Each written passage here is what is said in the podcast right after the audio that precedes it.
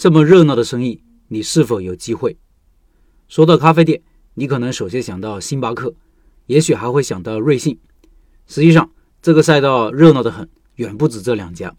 这两年拿到融资的、发展很快的，而且在我们身边陆续出现的店有西索、M Stand、Manner、Nova，还有一个叫代数学家的，在我前一篇文章的视频里出现了，正在装修那个。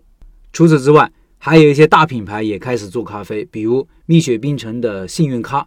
现在全国有五百多家店，宣称几年内要做一个咖啡界的蜜雪冰城。还有中石油旗下的易捷咖啡，麦当劳的 M 咖啡，COCO 茶饮的 COCO 咖啡。还有一种咖啡就是店里附带着做的，比如和书店一起做的西西弗斯矢量咖啡。各种便利店、烘焙店、酒店、宾馆里的咖啡，你只要有一台咖啡机和咖啡豆就可以做咖啡了。当然，小个体咖啡店这里就不多说了。数目众多，做得好的、做得坏的都有。随着咖啡行业的兴起，数量只会越来越多，是不是有点眼花缭乱？不过从模式上看，Nova 咖啡的郭新军曾经总结过，在中国有三种发展方向。第一种是以 Manner、Nova、瑞幸为代表的，把咖啡当做日常的刚性人群的功能性需求，价格适中，每天一杯无负担，这也是全球咖啡的主要形态。第二种是以星巴克、皮耶咖啡。Costa 咖啡等国际连锁咖啡品牌为代表的，通过第三空间凸显咖啡的社交和商务属性，在城市中产群体培养起较高的忠诚度。第三种是以阿拉比卡、M Stand、西索为代表的，更多是通过门店构建品牌认知，重视美学氛围的营造，用户周末特地前来打卡那一种。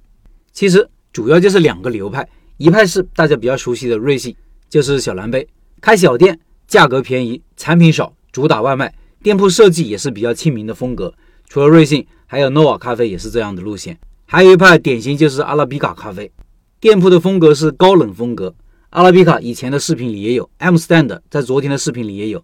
店铺的装修和设计都是花了重金的，因为环境和体验就是他们产品的一部分，是方便目标顾客前来打卡的。所以这些店铺的位置也通常是处在一个城市的核心地段，产品自然也不差。比如阿拉比卡的咖啡很纯，M Stand 的东西挺创新，当然价格也贵。想到了一些老品牌的咖啡店，上岛咖啡呀、Costa、慢咖啡、连咖啡、潘多拉咖啡、咖啡陪你等等这些品牌，大家估计或多或少的见过或者消费过，现在基本上见不到了。